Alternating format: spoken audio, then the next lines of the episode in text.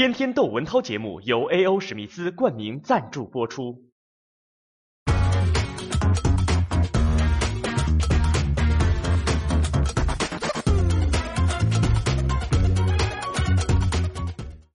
昨天我们节目出了个错，我说到著名作家阿成老师，但是著名作家不光一个阿成，我说的这个阿城呢是钟阿城，城墙的城。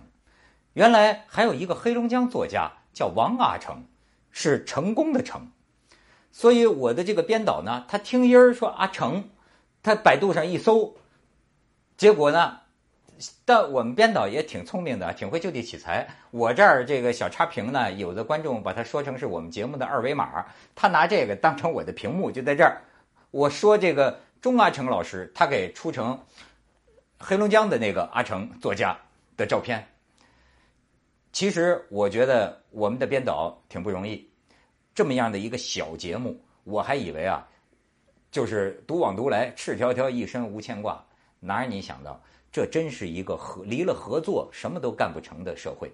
这么小的一个节目，我都要有几个编导配合，有一个编导组。不管我在天涯海角，我录完了先传给他们，他们给这个节目啊，哎穿上个衣裳才传给 PPTV。有的时候我传晚了呀。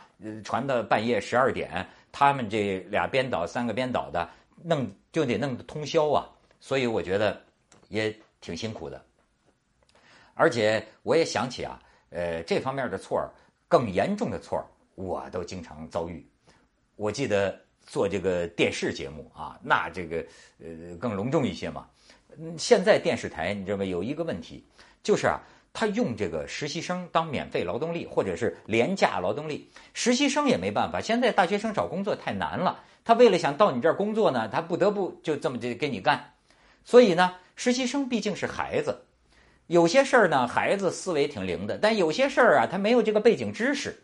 有一次我就说了，我说到这个呃，原来伊朗的那个总统啊，穆罕默德·艾哈迈德·内贾德，内贾德总统，然后呢。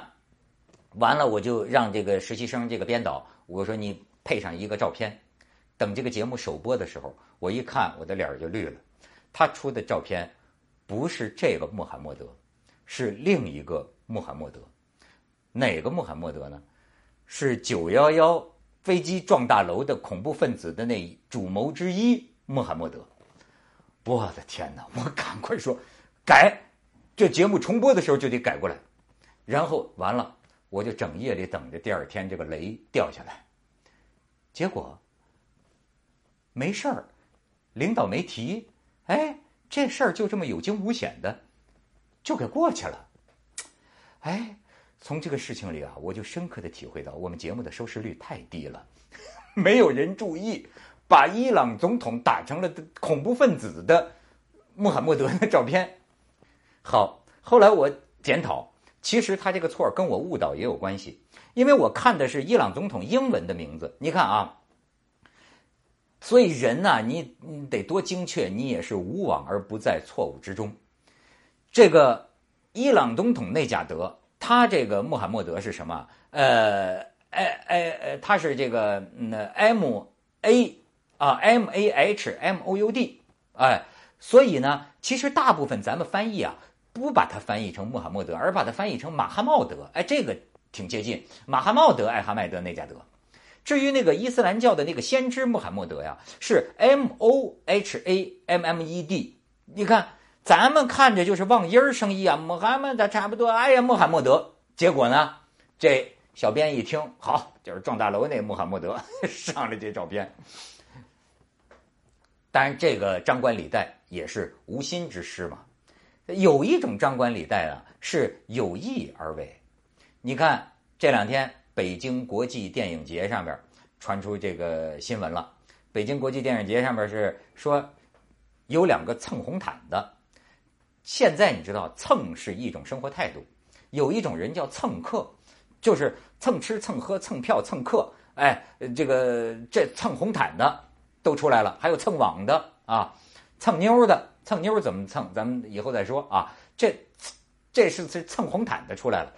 这俩哥们儿呢，就跟这个一个剧组。那个剧组呢，后来这个剧组很生气，说这么高级别的保安，怎么可能这俩人跟着我们就上去了？说本来我们剧组七个人，结果走上红毯发现多了两个九个人，其中有个演员叫师野浩二，师野浩二还问这俩哥们说你们哪儿的？这俩哥们说我们是制片人的弟弟。哦，这师野浩二为了显示我们剧组要团结啊，合影的时候还把这俩哥们搂肩搭背的抱一块儿。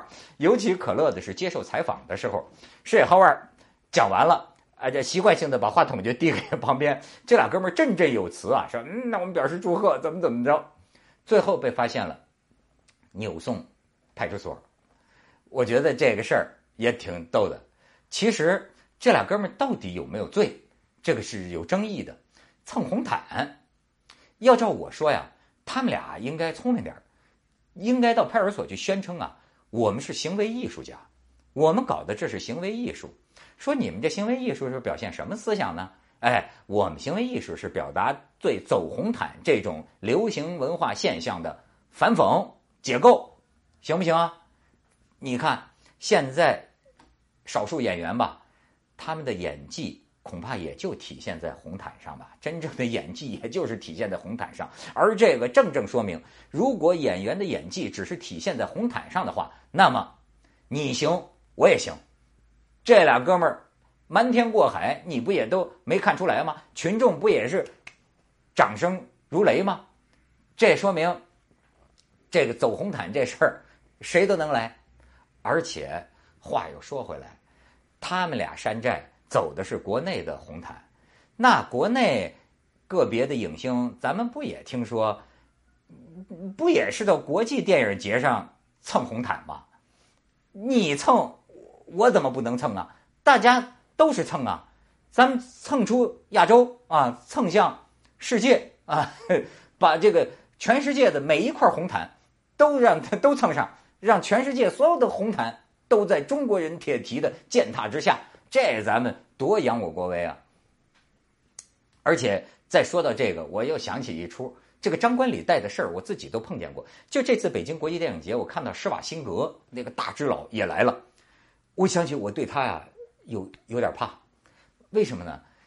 我主持过好多年前主持过一次残奥会的那么一个发布会，那么施瓦辛格这个家族啊是很喜欢做慈善事业的，而且好像就跟残奥会有一定的关系。所以那天他来，我是主持人，那么我要介绍啊五位智障运动员，就智力有障碍的智障优秀运动员接受施瓦辛格的鼓励和慰问。施瓦辛格呢，他。开头这种大腕儿他都不出来，他都在后边休息室休息，轮到他他才出来。所以呢，我主持宣布这五个运动员上台的时候，我一看见他们，我就知道不妙。为什么呢？这五位智障运动员呢，他们穿的西装跟我一样，都是灰色的西装，大同小异。往我身边一站，我们就是跟一个队里出来的一样。然后这个时候，那形势不等人呐，我就宣布施瓦辛格先生出来。他大踏步，咵咵咵就出来了。